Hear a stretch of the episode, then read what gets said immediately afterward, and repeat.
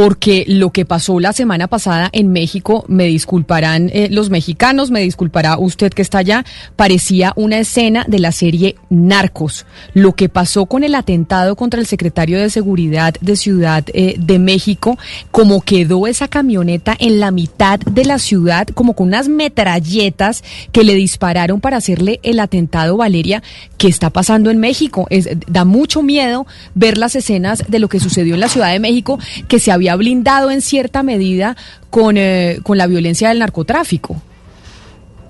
Pues mire, Camila, eh, a propósito de ese atentado que usted nos estaba contando, que fue contra el secretario de Seguridad de la Ciudad de México, el señor Omar García Harfush, pues todo el fin de semana surgieron muchas preguntas sobre la estrategia de seguridad del presidente Andrés Manuel López Obrador. El viernes por la mañana, Camila, así como, como usted nos estaba contando, cuatro células con siete sicarios cada una dispararon eh, con armas bastante sofisticadas la camioneta donde iba el secretario de Seguridad en uno de los barrios más exclusivos de la Ciudad de México a las seis de la mañana en las lomas de Chapultepec, en la Ciudad de México. Aunque alcanzaron a herirlo, el secretario está fuera de peligro. Sí hubo tres personas fallecidas. En la escena del ataque, Camila, fueron detenidas 12 personas y por la noche del viernes fue capturado José Armando N. El Vaca, perteneciente al cartel Jalisco Nueva Generación, Camila, que es ahora el cartel o el grupo criminal más poderoso de México, supera casi seis veces al cartel de Sinaloa. Este cartel, Camila, tiene bajo su poder el control de 17 de los 32 estados de México, tiene presencia en el 70 ciento de Estados Unidos y está bajo el mando de Nemesio Ceguera, alias El Mancho, que hoy en día es el criminal más buscado de México. El atentado, Camila, contra este secretario se dio después de que AMLO, eh, el presidente de México, extraditara a Estados Unidos al hijo del Mencho, el Menchito, y detuvieran en Estados Unidos a la hija del Mencho, Jessica Joana Oceguera, alias La Negra. Camila, hace unas semanas el cartel ya había asesinado a sangre fría al federal y al juez federal Uriel Villegas Ortiz y a su esposa. El juez había ordenado el traslado del hijo del Mencho a un penal federal en Oaxaca. El tema, Camila, es que nunca en la historia de México se ha presenciado un ataque en la mitad del corazón de la Ciudad de México contra una persona de tan alto nivel como el secretario de Seguridad de la Ciudad de México. Así que pues México está un poco en alerta. Eh, pues, dicen que empezó una guerra, una guerra entre el gobierno y el cartel Jalisco Nueva Generación. Pues permítame, porque para eso que usted está eh, diciendo, Valeria, que no se veía algo así en la Ciudad de México, o sea, básicamente eh, es recordar aquellos años 80 de, de Colombia, básicamente donde se veían atentados en plena ciudad, eh, a plena luz del día. Carlos Matienzo es experto eh, en seguridad mexicana y precisamente está con nosotros. Doctor Matienzo, bienvenido, gracias por estar aquí en Mañanas Blue. Hola Camila, un saludo a ti y a tus colaboradores allá en Colombia. Bueno, pues aterrados eh, viendo lo que está pasando en, en, la Ciudad de México y además con lo que explicaba Valeria, pero ¿a qué se debe? ¿Cuál es la explicación que ustedes eh, desde la seguridad en ese país pueden darle a esta situación que está viendo el mundo? Bueno, un poco para profundizar el contexto que, que muy bien ya daban ustedes. Eh, todo indica que quienes realizaron este atentado eh, pertenecen al cártel Jalisco Nueva Generación, una de las dos organizaciones, digamos, con presencia nacional del crimen organizado, la principal en este momento en México. Eh, se, se ubica particularmente para quienes conozcan el mapa de México en el occidente del país sobre todo, pero además también, como bien mencionaban, una organización ya transnacional. De hecho, en Colombia a finales del año pasado hubo eh, detenidos eh, vinculados a esta organización. Entonces estamos hablando, digamos, de, de, una organización muy fuerte y además muy violenta. No es la primera vez que atentan eh, contra el Estado, lo hicieron en el gobierno anterior. De hecho, tiraron un, un, derrumbaron un Black Hawk de la Policía Federal hace unos meses eh, asesinaron, hace unas semanas, perdón, asesinaron, como bien decían, a un juez federal, algo también poco común en México. Y también es importante, por otro lado, mencionar quién es Omar García Harfush.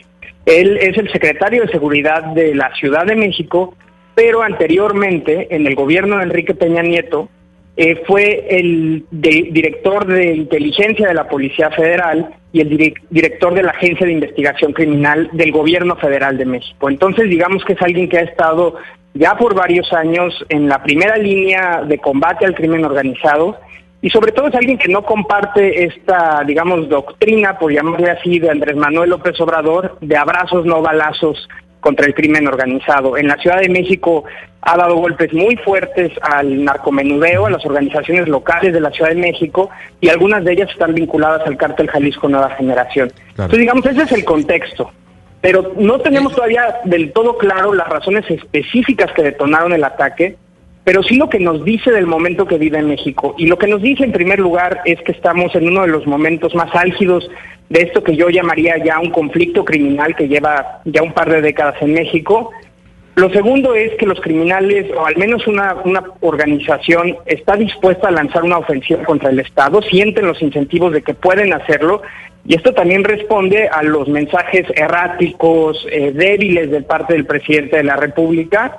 Por otro lado, también tenemos a un gabinete de seguridad nacional, federal, muy mal coordinado, actuando sin unidad de mando. Eh, yo siento al ejército que son quienes realmente están, digamos, este, implementando la política de seguridad un poco extraviado, actuando más inercialmente y en su propio entendimiento ante la falta de claridad del presidente. Y por último, también pues tienes esfuerzos eh, divergentes entre corporaciones locales y federales, que mientras hay un vacío federal, algunos estados están, digamos, eh, tomando la iniciativa de combatir al crimen organizado, pero eso los expone a una vulnerabilidad mayor y eso es lo que sucedió en buena medida en el caso de la Ciudad de México, ¿no? Eh, tienes a un secretario combatiendo muy duro el crimen organizado, y pero es, digamos, no es lo mismo hacerlo desde la federación que desde un estado. Y por otro lado, pues sí, como bien lo decían, el hecho de que sucediera en el corazón de México, en la capital de la ciudad, un lugar con 26 mil policías en las calles, 16 mil cámaras, pues te habla de algo muy, muy negativo. Me parece que son muestra de lo mal que está México y preámbulo de lo peor que se puede poner.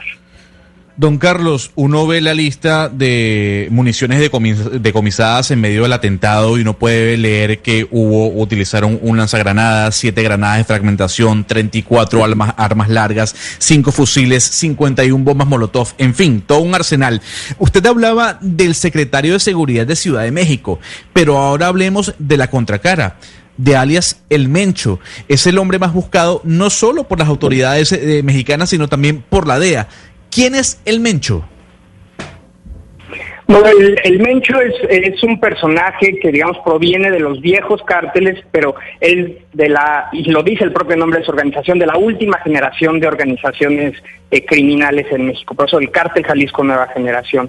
Eh, dirige una organización que me gustaría eso eh, dejarlo muy claro, es muy compleja y muy difícil de describir en cómo percibimos tradicionalmente a los cárteles, tanto en México como en Colombia. Eh, no es una organización tan estructurada, no obstante que tiene una gran presencia nacional e internacional. Yo la llamaría una organización líquida. Eh, tiene, digamos, se construye a través de alianzas con grupos locales, regionales de otros países. Eh, hay, digamos, grupos que se identifican con el cártel Jalisco Nueva Generación sin realmente pertenecer, digamos, a su estructura central.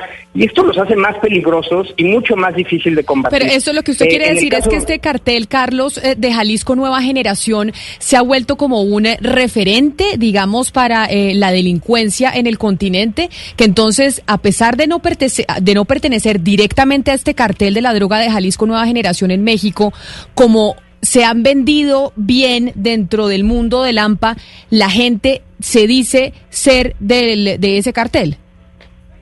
Sí, sobre todo eso lo hemos visto en México, algunas incursiones que hacen grupos locales en ciertas eh, regiones, eh, suben videos a redes sociales identificándose como el cártel Jalisco Nueva Generación.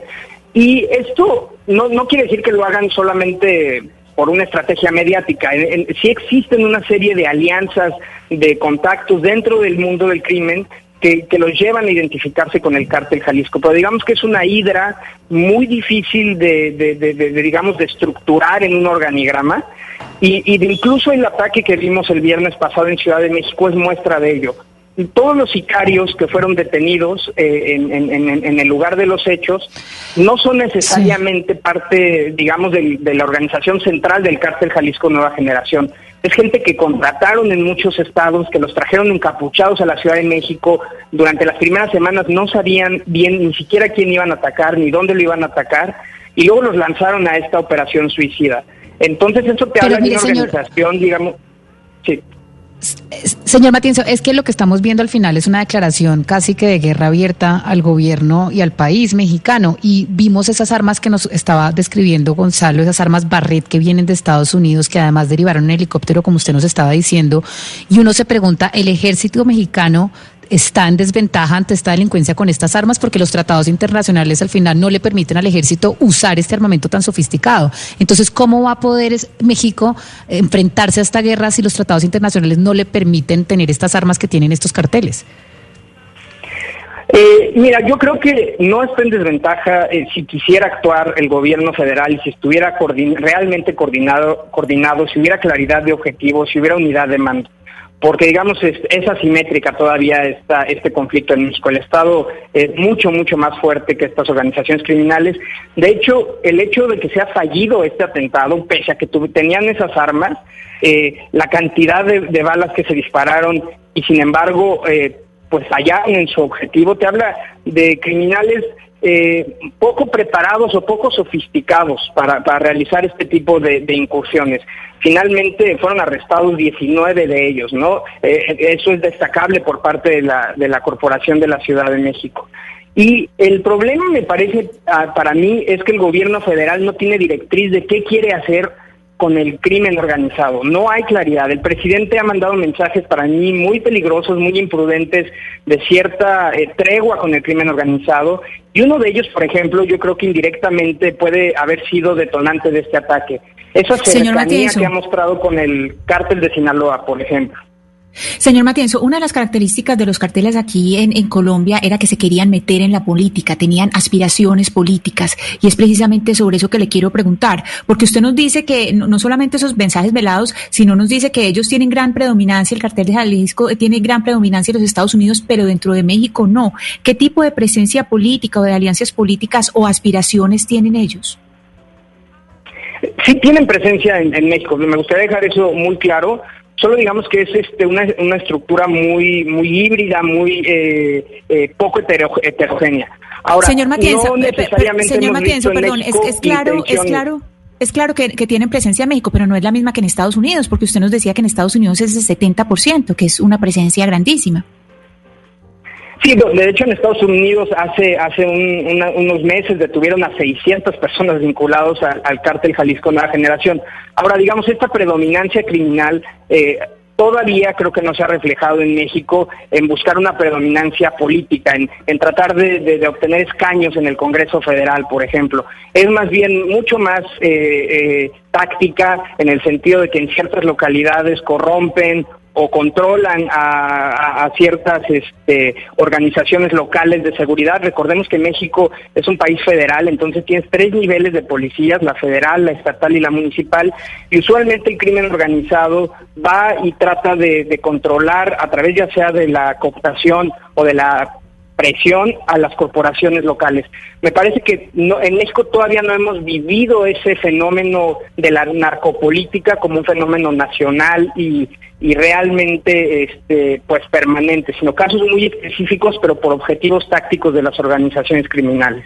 Muy delicado lo que está pasando en México. Carlos eh, Matienzo, experto en seguridad, gracias por habernos eh, atendido y pues eh, ojalá esto no se recrudezca aún más y que no sigan viendo usted este tipo, ustedes en México, este tipo de atentados y esta guerra abierta, como dice Valeria, entre el narco y el eh, gobierno de Andrés Manuel López Obrador. Feliz resto de día para usted, si se puede decir feliz.